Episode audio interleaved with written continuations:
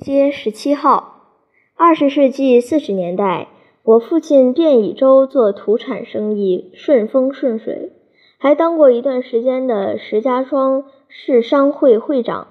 当时他在同庆街十七号置办了一处十八间房子的大宅院，我就在那里长大。